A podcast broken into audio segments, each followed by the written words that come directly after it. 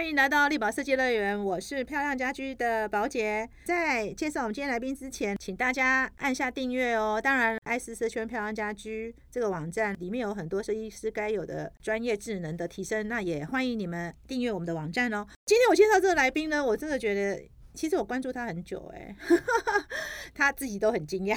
现在很多呃年轻设计师其实北漂了，回到自己的故乡，我不知道是不是他故乡，应该或许是哦。等下他可以讲。然后他重新职业，而且因为到南部市场，说真的，以你在北部学回来的一番武功，要传出天下都不容易哦。而且还要还形成自己的特色。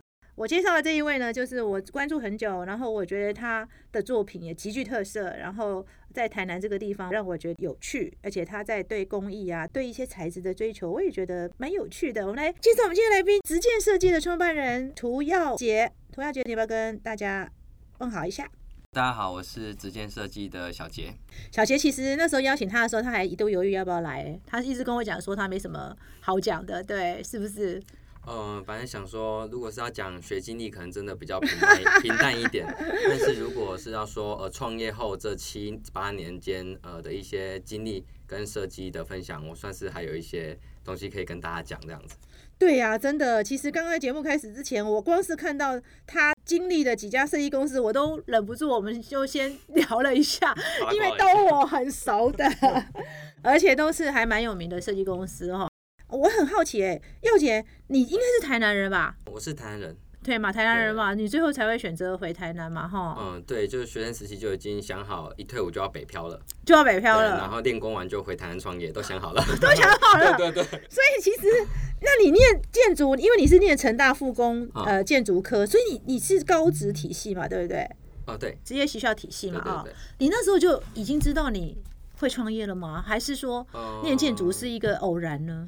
呃，创业的契机是太太啦啊，但是这是故事蛮长的，等下看要讲到什么程度。但是呃，其实那个时候还是跟家里有关系啊，大部分设计师应该也都是这样子。嗯，就是我爸爸是读美术系的，哦，家学渊源哦。对，但他也是呃，小时候家道中落，他一定要挣钱。嗯，对，所以他就是可能到处帮人家画家具啊，啊，画一画。三四十年前不是那时候。室内设计还没出来，但是大家做装潢嘛，对，还没有设计的概念。嗯，他在那个过渡时期就在做这件事情，所以就慢慢步入装潢。哦，对，所以我爸爸算是一个像是装像是同胞，但是又有一点点设计的美感的设计师嘛。那时候也没有叫设计师这个名称。嗯，对，然后就是啊，家里有这个环境，然后我们就是我们小孩都被洗脑这样子，小时候都会在那个爸爸的图桌附近这样跑来跑去的。嗯，所以。很自然而然就往这个路线发展了，但是好景不长，呃，二三十年前不是有一波就是很很多中小企业撑不住，对对对对对对，我们家就是也是被呃倒债啊跑路的那一个，所以基本上我在幼稚园以后的。成长过程都是算是游牧民族这样子，要到处到处躲债之类的，就是要换地方住，对对对，搬家，搬十几个地方这样子，很夸张，很夸张，真的真的。所以其实是环境，所以等于爸爸其实是有设计能力的包工，可以这样讲嘛哈。哎，在那个时代其实也不多哎哈，很少很少哈。所以其实美术底子你是一定有了啦，这个都真的才我采访这么多设计师，真的我觉得那个基因还是蛮重要的。不知道是。被洗脑还是怎样？我觉得可能也有洗脑，但也有可能是基因哎哎，因为我一直觉得绘画这件事情真的是一种天分哎，嗯，它好像很难透过。对了，学习是可以，但是那个学习的成长是是还是有限哈。但是你们知道绘画的人就是一笔一直一下去就奇怪，就是画。随便就能画出透视图，我们是怎么样都没办法透视出来，对不对？所以其实你那时候念成看起来成念成大复工的建筑科，对你来说其实是一个应该是一个顺理成章的事了嘛，哈。而且就是很像本来就应该会走向这条路的感觉。嗯嗯。可是你要说到创业，到说做对设计有兴趣，那都是呃大学以后的事情。嗯嗯。直到进入到大学，然后遇到太太，嗯嗯，然后觉得我一定要。有一个自己的家，嗯嗯，对，然后因为我比较计划控了，我会先想一个最远的，我我想要达到的目标，往回推，嗯嗯，就是我比较理性啊，就往回推说，那几年内要做到哪些事才可以怎样，嗯，然后再往回推到进程的，现在要怎样，嗯嗯然后就是设立完这些菜单，我会把它列成一个清单，然后慢慢去执行，对，所以哦，好有趣哦，对对对，所以有点极端啊，因为像我几岁当爸爸，几岁娶老婆。我几岁呃买了一个家，我我全部都在学生时期就已经写好。你学生时期就写完了？给我一个小本本。天哪，天哪！我觉得真的是，就是，即便保险这个时代的人都做不到。对对对，那现在又更夸张，因为像 Google 日历嘛，我的日历就是以半个小时为一个单位的。哦，真的。日常生活也是。哇。真的太让我太好奇，你到底什么星座的？我我狮子座的。哦，这是少见的狮子座，这个人一定有那个图像的，真的一定有摩羯座。但是我要问的是说，所以你太太也是学设计的哦？她平面设计。哦，那时候是平面设计，但是你念的是空间设计嘛？室内设计。嗯，对，我们在同一个大楼，但是不同，就位置不同这样子。哇，交女朋友在这个计划之内吗？我好好奇。没有，但是小小的渊源啊，他。是平面设计系的嘛，然后我的国中同学跟他同班，所以我会去找国中同学，然后因为这样子认识，然后认识之后就是我们一起约去运动，大家朋朋友一起运动。然后运动聊天，我就说，哎，我小时候常去基隆哎，因为他是基隆人。嗯。我说我基本上我的寒暑假都在基隆度过。嗯。然后他不知道哪来的灵感，他让我信徒，因为土很少人信土，还两点的土。嗯。他就说，哎，我小时候都在一个信徒的阿姨家玩，然后就想聊一聊，然后再聊一下那个可能姑我我姑姑家的特征。嗯。就吓到我和他小时候都在我姑姑家一起。一起玩，一起玩，好有趣哦！超离谱，真的真的，真的哎，真的哎。所以其实跟太太在学校认识的时候，其实那个那个时候你目标已经非常明确，你未来就是要创业了。哦，对，对，我觉得这就是成长的父母给的观念。嗯嗯，因为既然呃，可能长辈他就是做事业的，嗯，给小朋友的观念就是，也不是说做其他事情不好，而是就说，哎，你以后就是。老板，或你以后就是一个设计师什么的，就会一直在很小的时候，就是一直在耳边这样子提醒，就说这件事情是顺理成章的。所以对我来讲，有没有说要特地我就是要创业？其实根本没有想，因为本来就要创业。好有趣哦，你哎，可是因为你们家里是有经历过生意的这个起伏嘛，哈，有的人反而会很极端的觉得说，我绝对不要创业，你反而没有哈。嗯，因为我算是有呃，会会。精算，我很喜欢精算一些有的没的，对对对，就是它的筹、它的成本、它失败的成本会是多高，都都是在很早就已经预设好了，知道了会发生什么事情。我现在想说，那我回台南失败，我就要再回北漂一次。哦，都想好了，你都想好了，所以你那时候预计，你那时候有预定说，哎，你几年之内一定会一定会创业？我都已经计划好，说我二十三岁。来到来台北磨练三年，然后可能二十六岁创业。哇，你都想好嘞？对，等于是三年。对，你花三年时间。哎，三年时间，你因为你也经历过三家公司了嘛，哈，就隔一年，对，隔一年。可是经历三经，那我就很好奇喽，你经历这三家公司，你是有设定目标，第一家学什么，第二家学什么，第三家学什么吗？啊，全部也都有。真的？你那时候怎么怎么怎么规划的？嗯，其实还蛮直觉的，哎，就是大中小。哦。我必须进到一一间规模。偏大，但是也不要说大到变企业，因为变很像我们只是个小齿轮，也不要这样子。大大可能就是二十人、十五人，嗯，中就是呃五到六人，嗯嗯，对，然后小就是几乎接近工作室，嗯嗯嗯，对，但是还可能还有助理这样子，嗯嗯，会这样想是因为这样子我才可以知道说我自己的喜好，嗯嗯，那我喜欢怎样的生活模式跟规模，嗯嗯，对，嗯。那这样子整个体验下来，我就觉得说，我可能是走向比较中型的团队。哦，所以第一家进的是小型的。对，第一家是个人。中型那时候他人蛮多的哦。哦，所以你不是用大中小小中大，你是？我是中，然后大小。哦。对，那我觉得这顺序很对。很对哦。对。可哎，一般人都要么就小中大，你是你是先进中。对对，先进中哦。对，但我后来有思考这顺序，我觉得这样才这样子比较对。为什么中型的公司让你学到什么呢？例如说，中型的进去，我是磨练整个流程嘛，因为设计师会带助理，然后就是磨练那个基本的流程扎马步。嗯嗯嗯。哦所以就是很稳健的在一个地方扎马步，而且。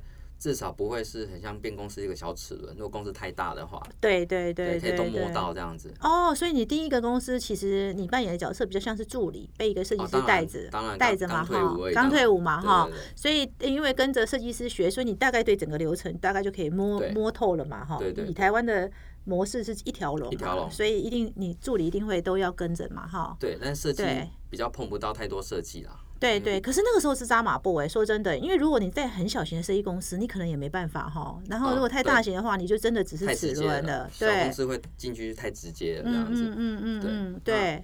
那后来到呃到中型的公司之后，就是可以看它整个呃分工。专业分工，大公司的时候，第二家公司就比较大了嘛，对对对对。对，那就是呃公务，嗯，然后还有呃设计师、设计助理，然后还有主任，然后还有会计，就是分分分的很清楚。那变成说，当然也是去学习人家怎么去把这个架构架构完整。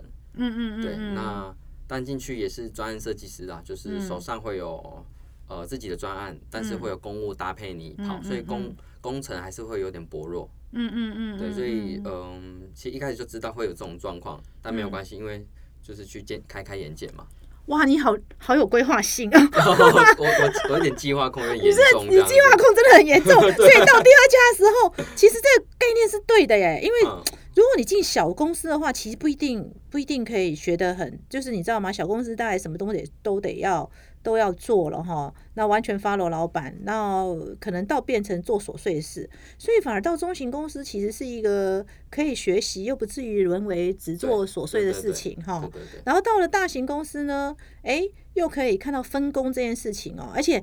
你那时候，你这第二家公司那个时候已经做分工制，它也是台，它也是算是台湾少数做分工的设计公司。对，因为它也是后面那个时期才做分工啦，他们早期其实也是没有了。对，对，然后所以分工这件事情，其实在台湾并不。这即便到现在都不是很多设计公司会采取的方式，对，所以最后再回到小型公司的时候，其实你已经变成专案设计师了嘛，哈，就是要自己从头做到尾了嘛，对对，就完全一条龙这样，完全一条龙，换我带助理这样子，这也很有趣耶，所以到最后一家公司的时候，算是一个比较小型的工作室了嘛，对不对？对对对，哦，所以二十六岁就决定立刻回台南，嗯，对。对，就是时间到了，呃，没有任何的犹豫，这样子，没有任何犹豫。对对对，哇，你真的是很很有趣。少讲到一个，少少讲到一 part，就是没有犹豫，但是我有另外一个第二选择。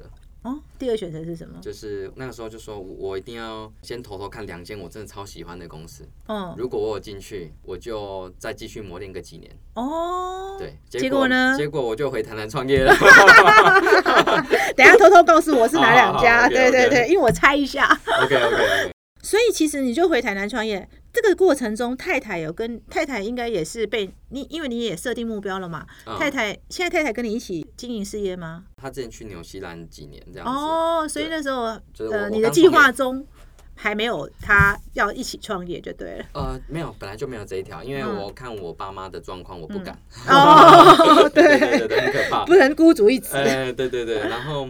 呃，他他去纽西兰可能一两年这样子，那那你我刚好就是创业的头两年，哦，对，那我想说，我一定要在他回来之前把事业做起来，那我才有能力成家。OK，哇，对，真的是计划控哎，对对对，先成家再先立业再成家这样。哇，所以二零一六年大胆的回去台南，那个时候的台南应该在住宅设计都设计费都还有一点难收的时代呢，哈，会不会？很难，很困难，对吧？哈，非常困难。那个时候的我，我记得那时候七年半前吧，那时候的前辈收也大概收，已经是老牌了，要收到三三四千块。对，所以其他新设计师想想也知道，大概是乘除以二，除以二，除以二一两千块的设计费，真的。所以我我回台的时候，设计费是呃两千块，两千块，两千块。然后，例如说二十平，就是设计费四万块。这样子 这样子做，对，就是蛮辛苦的啦。但是后来觉得做了很多的决定，让我们可以走向现在这样。我再回头看，就觉得那些决定是很正确的。嗯嗯嗯，对。可是那时候回去才，你那时候回去的时候是连案源都没有吧？呃，其实。应该是说，我早在就准备创业的时候，我的亲朋好友们就我我到处放话这样子。哦，你已经布好局了，就对，就稍微布局了，布局了，对对，都先布局，然后就是想说，那大家总是会有那种我家里厕所要翻修，跟我客厅想要换个颜色，跟做个电视柜，嗯嗯，哎，就是会有这样子的需求，透过这这样子零星的小案子去做出一些一点东西。哦，所以其实还好，前面就开始放话，说：“哎，我也等起哦，我也我也回台南。”对对对对对对。一直在分享我的作品呢。哦，就是在台北这几年这样。是是是是，所以其实回台南的时候已经有一个基础的案源了，虽然不大。就是那个亲友牌这样子。啊，亲友一定好像设计公司一开始创业的案源多半都是来自亲友比较多嘛，哈。对对。除非当时你也在北部，你就有机会接到钱老板的案子。对对对对，没错。但是就是尽量不要这样子。哦，对，所以其实就是亲朋好友开始哦。之前有采访过木界黄家祥，他。在当时他创业的时候，台南他说他还当过木工的代工，就是帮木工画图。哦，有有有，对对，我知道。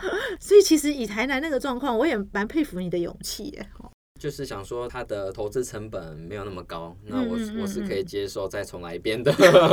为什么？你那时候觉得台南以相对来讲，其实它没有台北这么的开放哈，就是对设计的接受度嘛。而且二零一六的台南房市一点都不热。对。对嘛哈，房市一点都不热，那是后面台积电的事，但是前面都不热嘛哈。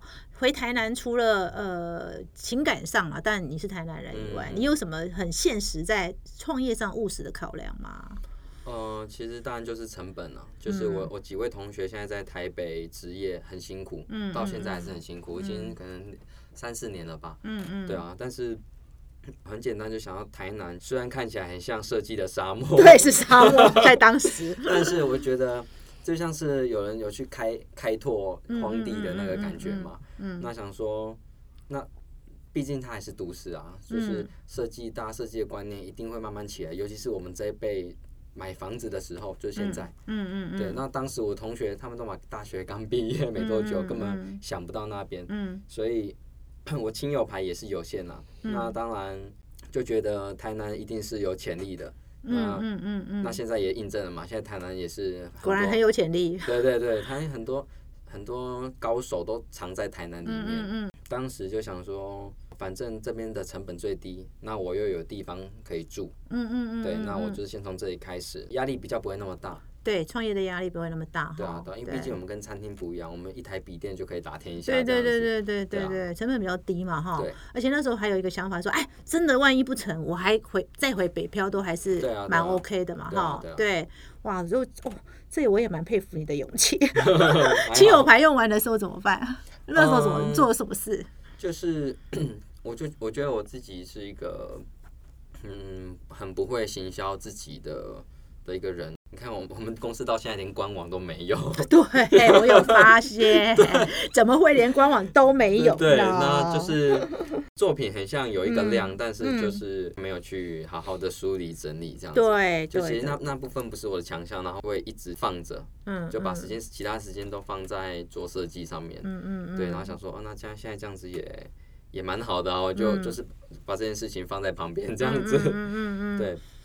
可是那时候你接到都是亲友牌用完的时候，你那时候怎么获得其他的案源呢？这就是创业，我觉得一半是靠实力，一半都是完全靠运气。嗯嗯，对。那哦，我当然有做了一些动作，去让我案子有机会再继续循环。对，就是口碑嘛，哈。对，像当时。呃，台南做设计的比较少嘛，嗯嗯，那我就是喜欢做设计嘛，那我就把这件事情做好就好了，嗯嗯嗯，所以当时亲友牌预算都大概十五万到。三十万中间是总价还是总价？总价总价 总价十五万到三十万。总价啊，设计费三万到五万中间这样。哇塞，好辛苦哦！听起来，对对，还好还好，台南物价也很低。对对对，没错。嗯，对。然后我会很刻意的利用，例如说十五万，大家会平均分配空间嘛？嗯嗯嗯。就是啊，好，客厅多一点，五万，那主卧三万，然后来哪里两万这样子。但我我那个时候就知道说，这种做法只会让自己沉下去。嗯，看不出所以然，对，看不出所以然，看起来都平淡。对对对对，所以我现在再回头看我做的那些决定跟那些作品，我现在看还是觉得那是有东西的。嗯嗯，我会集中火力。嗯嗯嗯，就是例如说，呃，我主卧只花了几千块，我只给他上了油漆结束。嗯，我其他钱全部放在客厅。哦，这是设计策略哦。对对对，然后放在客厅，你也不可能去围绕整个客厅嘛，因为那个钱绝对不够。啊，对，那就是做一个厉害的电视柜。哦，重点。对，那做一个有机关的中岛，嗯嗯嗯，然后其他就没钱了，就没钱理他。对，所以所以那时候透过这种手法，就是设计策略，设计策略，对对对，对啊，对，借由这样子，然后去拍照的时候，因为我自己也是算个业余的摄影师，嗯嗯嗯，对我也会帮朋友去拍暗场照片，啊，我案子全部都我自己拍的。哦，你拍的很好哎，谢谢。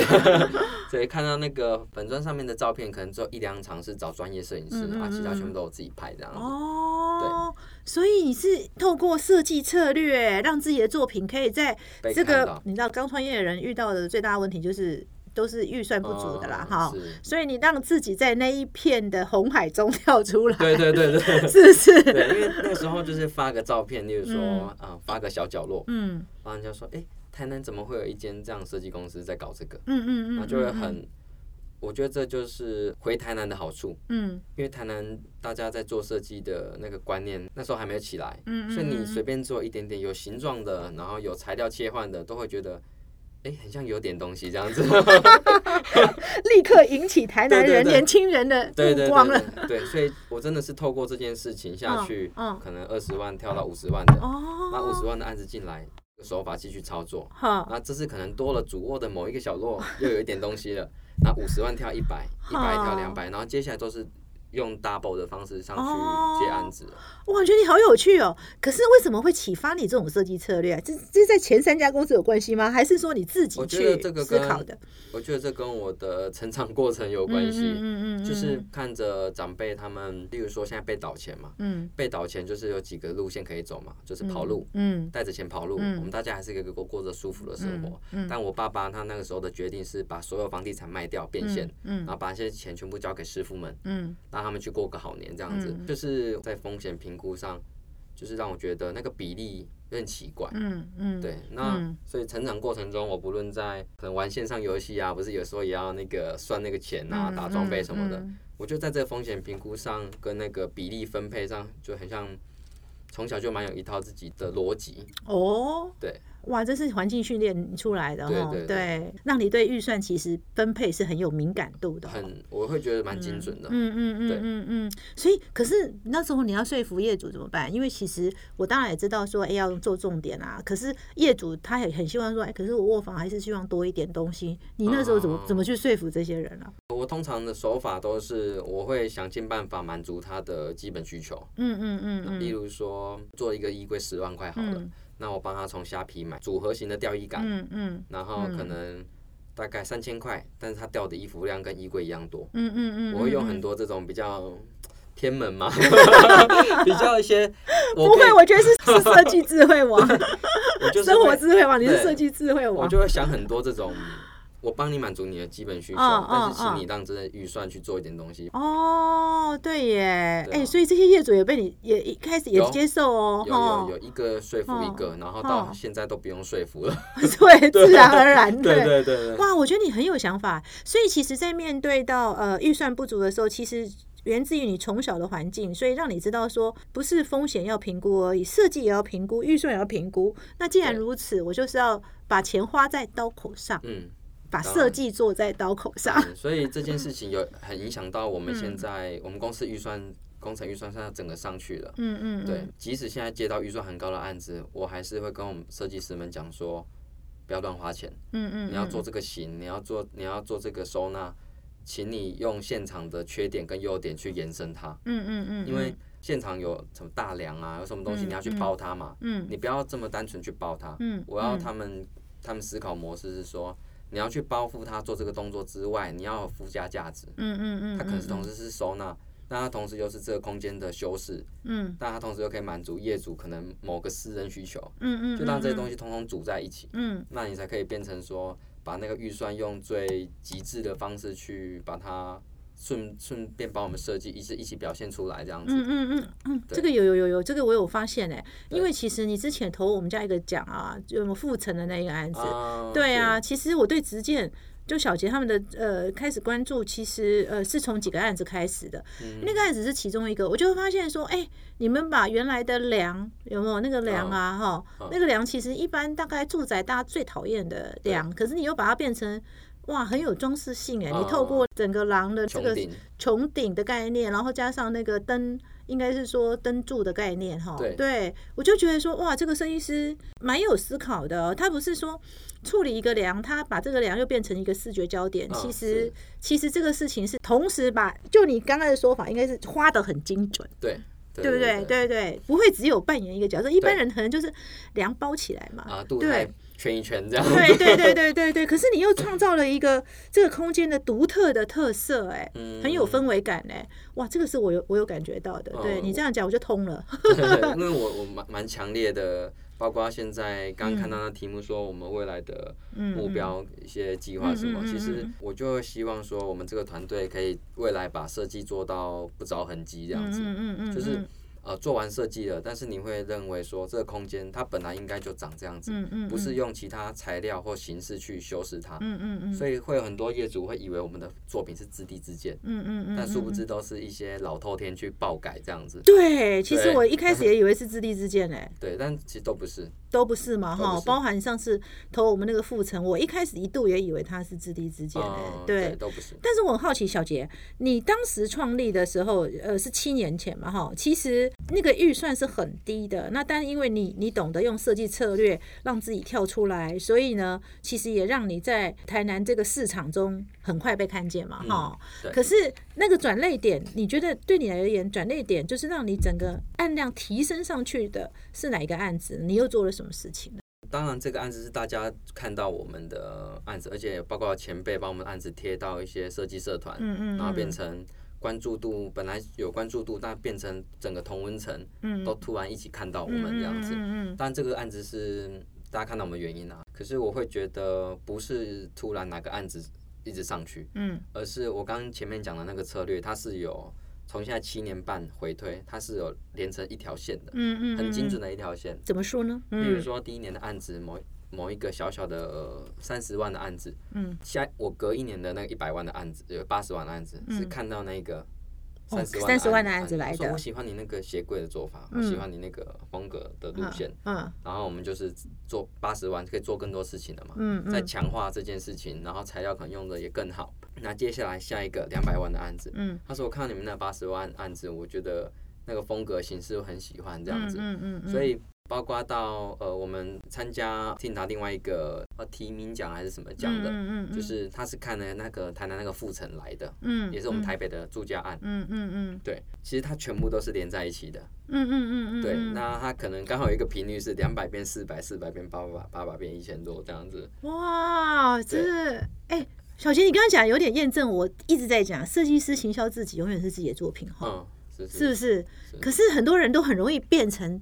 哎，你你你，我觉得你比较有趣是，很多人就是，譬如说我借一百万好了，哎，来的客人都是一百万啊，对，好像就永远就在这个一百万跟两百万之间琢磨，好像一直跳不上去，哎，可是你不会，你怎么会突破这个魔咒呢？所以我才刚刚讲要回到最初的那个 设计策略，对，跟你的行销策略喽。我其实形象没什么策略，我只是把我的喜欢的事情做完，然后发到网络上让大家看，有点像 YouTube 一样。对，所以我每一个案子有得到更多预算之后，我一样依然会集中火力的在做一些事情。啊，我懂了，嗯，我好像听懂你在讲什么。你这你说说看看的，我想的是不是一样？就是。我从一个角，我只能完成一个角落，变完成一个空间，到完成一整栋房子，有点类似拿一一把利刃吧，就是变成我在每一个案子里面都一定会透过下一个更好的呃更多的资源，然后去做出就是更跳脱那个层阶层的，无论是预算还是设计设计密度，来去达到跳下一个阶段这样子。哦，你好有策略哦。你好有策略，哎，你这个跟我刚我刚刚就在想说，我懂你的意思了。所以你怎么跳脱你原来的那个预算的限制？其实也是用你最先开始的那个设计策略的概念嘛，哈，就是说，因为我们为什么一百万你永远只被一百万关注？因为你是平均做嘛，所以你只能平均嘛。可是你在做一百万的时候，你会去思考说，哎。我我猜预算比较高的人，可能或害当然也跟这个空间它必须要表现的有关哈。你去做，你特别就是呃把预算堆叠在某一个元素上，或者是一个形式上，或者是一个呃机能上，所以这个就会帮助你在往上跳嘛哈。所以其实你的那个预算跳接也是很有策略的呀。这其实蛮有迹可循的。嗯嗯。例如说一千万的案子，它会有一个样子嘛。嗯。那我现在手上有一百万，那我如果把这一百万全部集中火力做客厅，嗯，那我是不是可以做成一千万？哦，对耶，对对对对对，这逻辑不错哦。对我是用这个逻辑去一直往前迈进，这样子。哦，小杰你好有趣哦。那我更好奇的说，因为我看你们家的设计啊，其实你对工法材料啊琢磨蛮深的哈。嗯。这跟你的背景有没有关系啊？哦，我只觉得跟我个性有关系。嗯，怎么说？呃，我是个计划控嘛。嗯。那我会觉得说，我凡事要做到什么事情，我就要从拉到最远。再往回推，嗯，啊，每一个阶段都要有清楚的清单菜单，嗯，我要去完成这些清单，我才可以往下走那一步，嗯嗯嗯，对，所以当时我发现自己喜欢设计，然后又想要有一个家的时候，我就想说，那就是我要经济能力嘛，嗯，本来就打算创业的嘛，嗯，我需要什么条件，我才可以达到这样子的成就。对，那我就开始去列清单，其中的清单就是我要参透设计这样子。参透设计，我哇，太好了，参透设计。对对对，所以那我怎么参透设计？那我就先从比较肤浅、比较表面的开始，先把那些所有的形材料形式、跟尺寸、跟那个精密的程度去做全盘的了解。嗯嗯。所以我会蛮常安排那种 有点类似苦行僧的旅游行程、旅行的行程。嗯嗯嗯。对，就是。呃，我去国外看设计，一般可能会带一点休闲，带一点一边去享受一边去体验嘛。我比较极端，我要去做这件事情，我是，例如说，我去东京，那时候没有钱，没办法跑太远嘛。我去那边八天，嗯我八天都是在看设计。嗯那我看设计的方式又是用那种地毯式的。嗯例如说，那时候我对那个材料跟尺寸很比较刁钻，我想要去理解这样子。然后我就把那个表参道，东京表参道不是两一个大斜坡，那边都是精品一级战区嘛，对对对对。那边就不夸张，那边的每一间店从大到小，有一些是整栋的嘛，嗯，有一些可能还没有电梯，对对。我每一间店都每一个角落都亲自去把它全部逛过一遍。真的，你有没有把它？画下来，或者是量下来。我本来想说做这样子的记录，但后来反正太吃力了。对，然后那时候智慧型手机现在还也还没有到很非常非常普及这样子，我就变成我的手指就是我的比例尺。哦。然后我就会看到那个店员就一直在看我，因为我一直在这样。好有趣哦！用自己的手指当比例尺，这样子是量二点五公分，五公分这样子。哦，是这样磨工磨出功夫的，用磨的。对，我就是统计学嘛。哦，我就去把那间每一间店。精因为精品店他们对那个尺寸是很刁超级哦超级刁钻的，因为他们在意比例。对，嗯，对比例，他不用做多炫技，可是他这边留一点五公分都有他的原因的。嗯，没错，没错，没错。所以，嗯，跟异材质交接，他怎么收尾的？不是用细粒康，而是他是留了一个两米米的缝缝，嗯，做一个小阿角进去。嗯嗯，就我都去看那些东西。哦，难怪，所以你连做设计参透都是很有计划性的参透。对对，哇塞，天哪！那时候那个时候应该是老婆了吧？带去日本。没有没有，那时候学那个时候才刚，我还在台北工作，还在，所以学生时代你就立下志愿，我要参透设计。对对，哇，所以决定要娶太太，成家之后开始参透的决定的。对 对。OK OK，所以其实你是有计划，那你是不是那种如果花钱住了五星级饭店，我晚上要想要把尺量一量、画一画那一种人啊？哦，这就是另一半要体谅的，就是当一直在量工地就对，对，就是他知道要留一个时间给我，哦，我进去我就是要到处的看跟量尺寸，对嘛哈，因为好不容易花了花这么大的钱做五星级饭店，我一定要赚回来，要给他量清楚，对，因为我是蛮。我很极端啊，我要么住最便宜的，嗯，要么住最贵的，嗯嗯嗯，对，像我外出出差都住那种三五百块的，嗯嗯嗯，但是我如果去饭店什么的，我都是住至少一晚可能两万到五万，嗯嗯嗯，对，就是因为他们那样子的水准的，其实他们在动线安排跟他们的材料跟呃，包括像泰国的那些亲戚都有去，嗯，他们都会把那些文化的东西跟材料把它。结合。结合，对对对对，然后再加上它那些动线跟细节，我会花很多时间去研究它为什么要这样做，这样子。哇，我觉得小杰真的好有计划，因为我真的觉得这个是很重要。其实我一直觉得室内设计工作哈，最有趣的就是住饭店。对你们来说，很多人都很羡慕，都觉得哇，设计师怎么都这么好命啊？每个人都饭店住这么好，是不是赚很多钱？其实不是，住饭店对设计师而言，其实某个程度是个投资，真的，而且某个时候是个工作。对，因为他是要去了解这个五星级饭店的尺寸，因为五星级饭店也非常讲究比例收边嘛哈，因为它甚至连那个窗帘都不能有任何一点缝。进来，这个都是算过的啦。那我就很好奇，你在经营公司或面对业主预算，你应该也很精算吧？当然，当然。但是我觉得前三年的时候还不够成熟，而且工资不稳定嘛。嗯嗯。就是有有一个很大的一波涨幅嘛，两三波了。嗯嗯。就那时候其实还是没有办法拿拿捏的很准。嗯嗯嗯。呃，策略是策略，但是实际上其实超过就是超过了。嗯嗯。因为业主可能有一些需求是基础工程免不了的。对对，所以呃，其实前三年也是一直在试，那后面这四年多来就是变成，呃，我也比较保守了，嗯嗯，就是会先列清单给业主说，要么就是哪边放掉，那要么就是通盘的做，让它平掉这样子，嗯，就变成呃，我也不要再自己去踩雷了，我就是先让你看，就是你要自己要 A 还是 B，嗯嗯嗯，对，那那时候对拿捏也比较精准的嘛，所以变成比较不会发生那种后面什么。所以业主就突然说：“你为什么要跟我追加？我不是都讲好了吗？”嗯嗯嗯嗯，对啊，哦，所以其实前面。为了要呃，因为前面的东西最重要，赶快长出作品嘛哈，在创业的初期嘛哈，我们都说前五年就是一定要活下来，然后让自己有很按量变成作品嘛哈。那因为我我之前也有有一个理论嘛，就说五年以下是求生存，然后五年到十年是要求成名的嘛哈，然后十年到二十年是求定位嘛，二十年过后就要讲传承的嘛哈。那个是我之前在调查设计公司后我得到的结论嘛，所以你前面五年。在做生存的挣扎战的时候，因为你做了很多，虽然你有正义的策略，就是说把有的要放掉，但是有些集中火力，对不对？可是毕竟都是很多尝试嘛，哈，因为包含工程上这个材料的尝试，或者是工法的尝试，其实不免自己成本都会毛利都会耗损掉，就是这也是很辛苦的地方，就是在那个还没有完全踏上去某一个门槛之前的那个中间。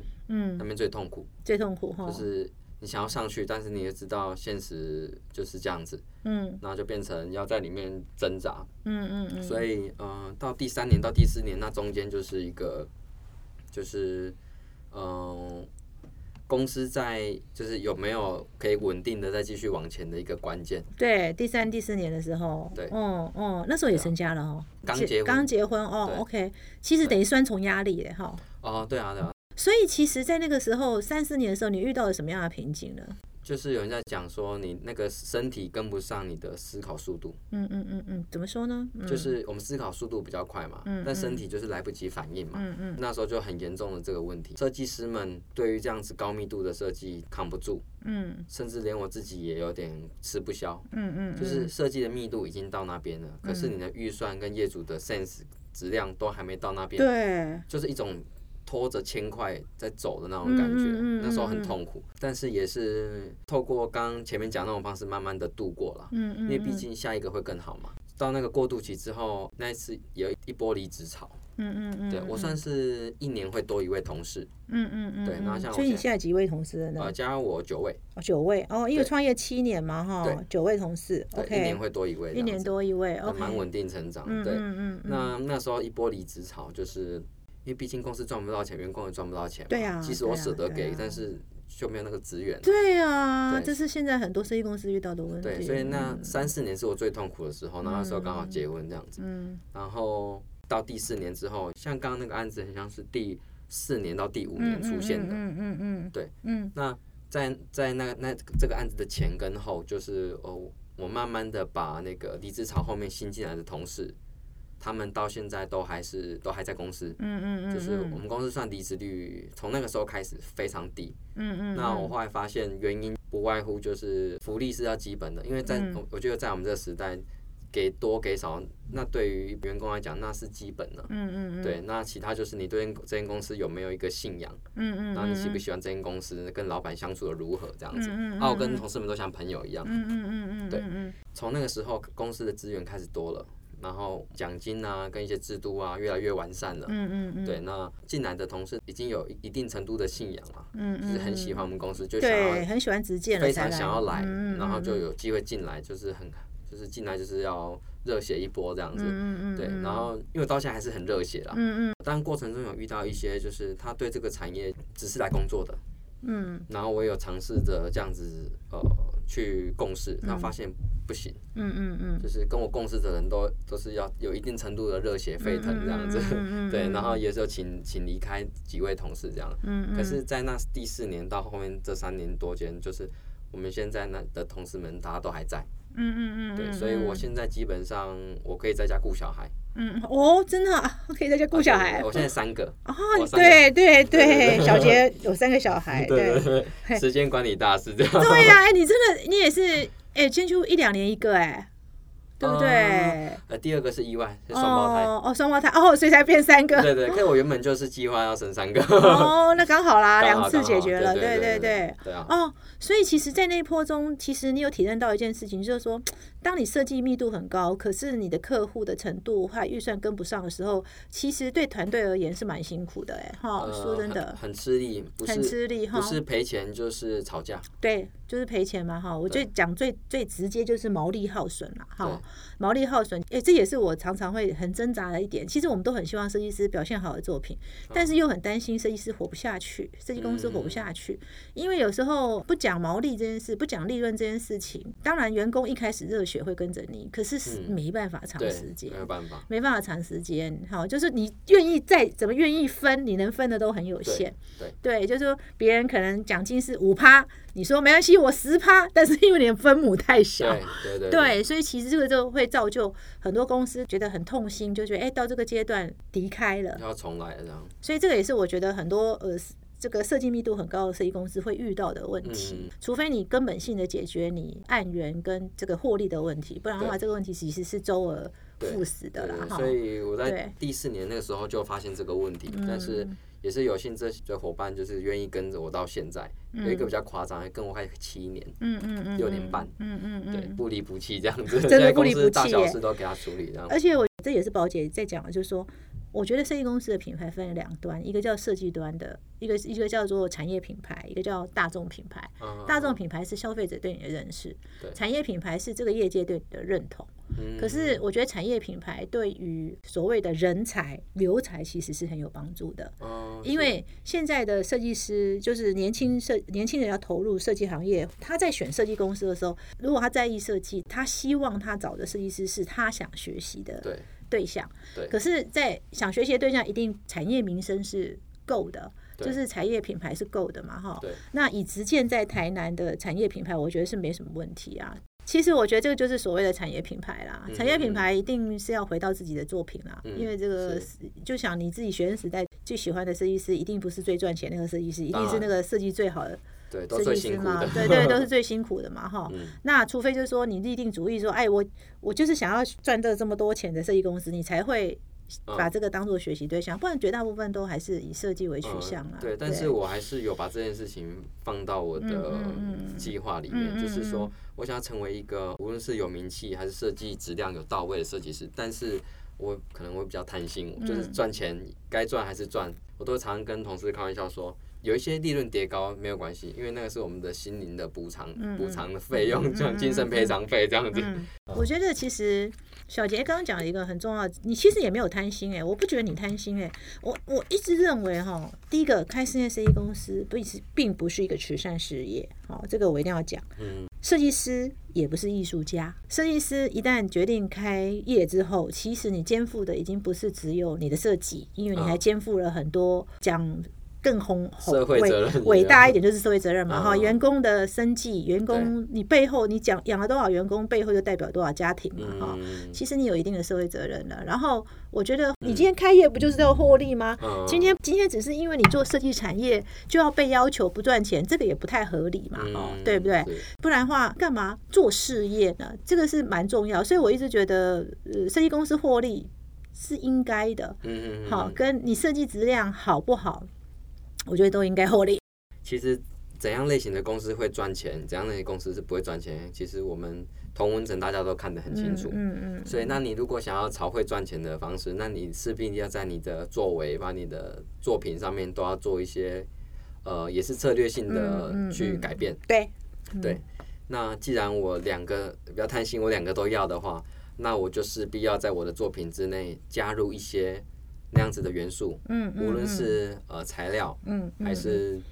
有一些可能真的比较奢华的东西，嗯，我觉得那个比例如果拿捏得当的话，它不会俗气。对，那变成说我可以在一个很朴素的案子里面放进一个可能有一些比较很像比较奢华的材料，但是我是比较低调的去使用它。嗯嗯对，那后来就有一些比较有品味的业主，他们其实是蛮看这个东西的，因为他们不要那种以前的那种很很像像现在包括轻奢都觉得有点奢了。嗯嗯。对，所以。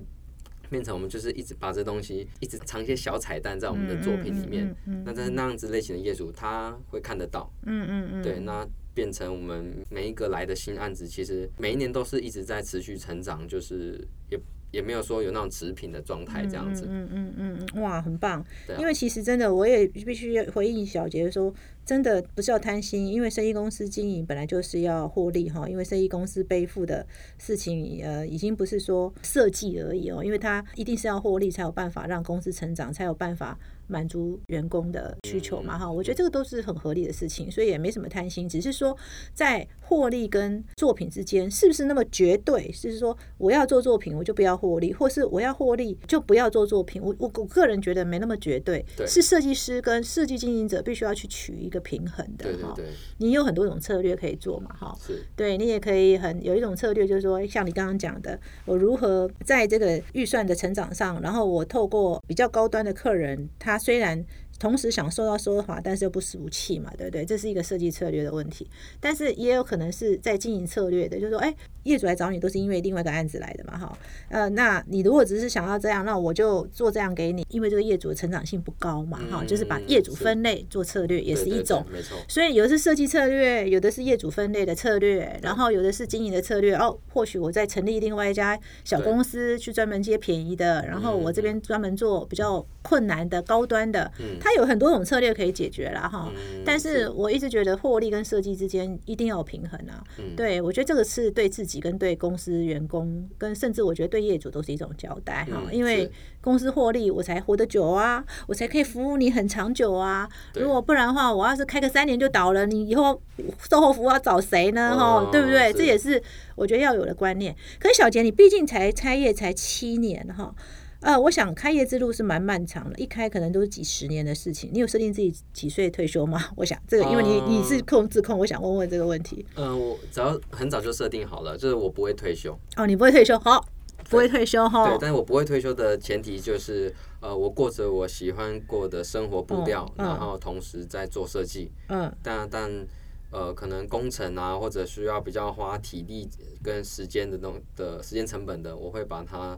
比例会一直做调整，嗯，比如说我现在有七十趴都在工作上，嗯，我其实现在也是放蛮多时间在家庭，嗯嗯，因为小朋友，C P 线三个小朋友这样，我会慢慢让这个这个比例变成可能六四。变五五，嗯，然后到最后真的体力大不如从前了，那可能就只剩下百分之二十，嗯嗯嗯嗯，就是我可以做设计，但是其他的事情就是可能会有有其他人去执行这样子，嗯嗯，所以这样回推，你觉得你在你会想要开一家什么样规模类型的设计公司？这也是我很挣，这最近很挣扎的，就是我其实一开始就设定好，就是十个人，嗯，十个人就表示你想做设计啊？对对对对对，因为。我觉得超过十个人已经在做管理的事情了，对，你做不了设计了。对我到现在我们公司这样的同事数量，我都还是亲力亲为。九个人哦，对，哦，连你，对，连你九个人嘛，哈，所以其实十个人，你很快就十个人嘞。啊，对，说不定过完年就十个了吧？对啊，对啊，对啊，对啊，所以你想要这个目标，开一个十人的设计公司，对，那。已经快目标快达到了，所以我开始想东想西。所以呢，会会会可能扩大规模吗？暂时没有这个想法，但是比较犹豫的点就是，我要怎么让这个十个人都是变得每一个人在他的那个领域都是强者。嗯嗯。对，因为不是每个人都是像是呃冲最前端的嘛。嗯。有人可能工程比较强，有人设计比较强，嗯嗯，就像是组织一个船员，一个一个一个团队一样，大家各司其职，嗯。但是说真的，要把所有的人都是提都提升到一个高度。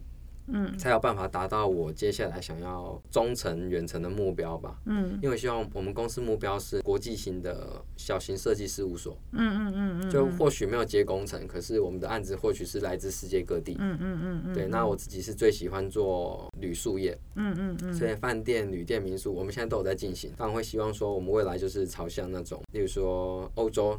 可能有一一个饭店要规划，嗯，那我们今天所有人就是他案子全部都不接了，嗯嗯，我们就全心全意去主攻一个设计饭店这样子，嗯嗯，对，这是我比较远程的目标啦，嗯嗯，但不太懂行销的自己，那就变成说只必须让设计的能量跟作品质量达到一个高度，嗯嗯，才有可能去不透过人脉跟就是行销去。达到这件这个目标这样子，那我觉得是非常困难的啦。嗯嗯嗯，是有点困难。我还在 慢慢还在。对呀，因为要到国际的话，说真的，国打国际杯最重要其实就是国际行销的概念嘛。行销本身，它就是只是让别人看到你而已。现在看起来进程目标是达到了嘛？哈，而且你好像已经提早到中程了嘛？嗯，是。我觉得行销还是得做，只是打行销的方式是不是要跟别人一样，是值得思考的啦。嗯是不是说只有这几个管道可以做，那也是值得思考的啦？我觉得行销还是在整个公司的经营上还是蛮重要的。我现在比较卡关的就是这件事情了，就是我完全没有心思去做这件事，所以如果真的要做，就是要。可能要找一些合作，然后铁了心就是要好好的把这件事情做起来，要人跟我一起做这件事情。嗯嗯嗯嗯，对，这是另外一个思维啦，或者或者是说，你所谓的十人十人工作室的十人不包含你自己。对对对，因为生意公司其实要面对的处理的杂事蛮多的，所以这十人之中，你或许必须要有拉出一两个是不做这件事情的人，不做设计的人，对对对，你这样就可以达成了。现在十个人，九个人是花在战力上的，所以你没有办法，没办法抽出人，所以你应该思考的是，你进到十个人的时候，不是十个人是。你你所谓的十人，应该是说这十个人都是在做设计，但是你必须有第十一个跟第十二个人在做其他的事情，是是是，对，然后他去执行，他去跟你讨论，这样比较是一个完整的设计公司的做法。我们有上了一些国际型的平台杂志，我也不太知道怎么去复许这件事情。我虽然是一个算是高调的人，但是我又会很排斥去做，说大家看我上了。什么国际杂志什么平台？所以你要开始思考，你要多一个行销的，不管是内字，我会比较建议内啦，我比较不建议外啊。对，因为外的人对你了解有限。嗯，对，内是最好的。对，但是内培养不易，因为设计公司规模都太小了。所以其实用另外一个角度去思考，就是说现有的设计能力中有没有适合的，但他设计没有那么强，但是他适合的，这是另外，你可以另外转进来。这是另外一种方式，因为我觉得以你现在如果想要走这条路线的话，这个是你没办法回避的事情。嗯，可是如果你交给外面的话，你会有个问题是，它不一定是能执行你的意志。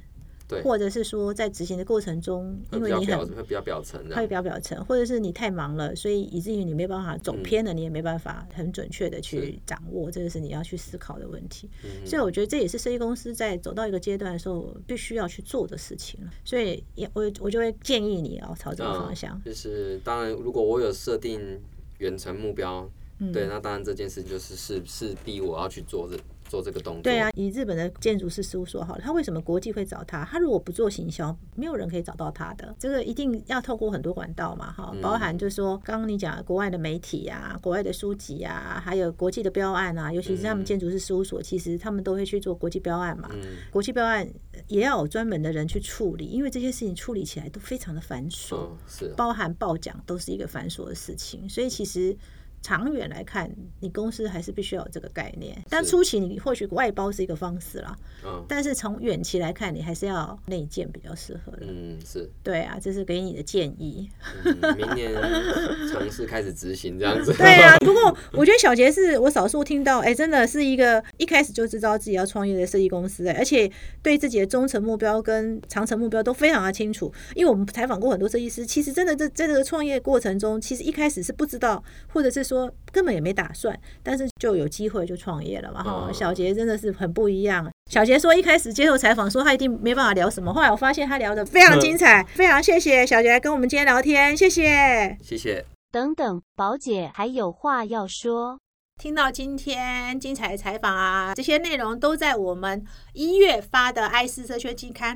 一月《爱思社圈季刊》这一次呢，是以住宅为主题哦，所以我们推出了二零二四的住宅特辑。那当然，住宅特辑一定要分析我们未来住宅的趋势。当然，我们也有针对呃现在很热门的，也是未来整个工作的趋势，就是直住一体。还有我们设计师最关心的建材怎么用啊，还有一些创新的手法都在里面呈现。别忘了这一期的内容也是非常精彩哦。季刊在博客来就买得到哦，成品也买得到哦。当然，更欢迎大家直接订阅，一年四期都有不同的主题。一月推出的就是二零二四住宅特辑，千万别错过。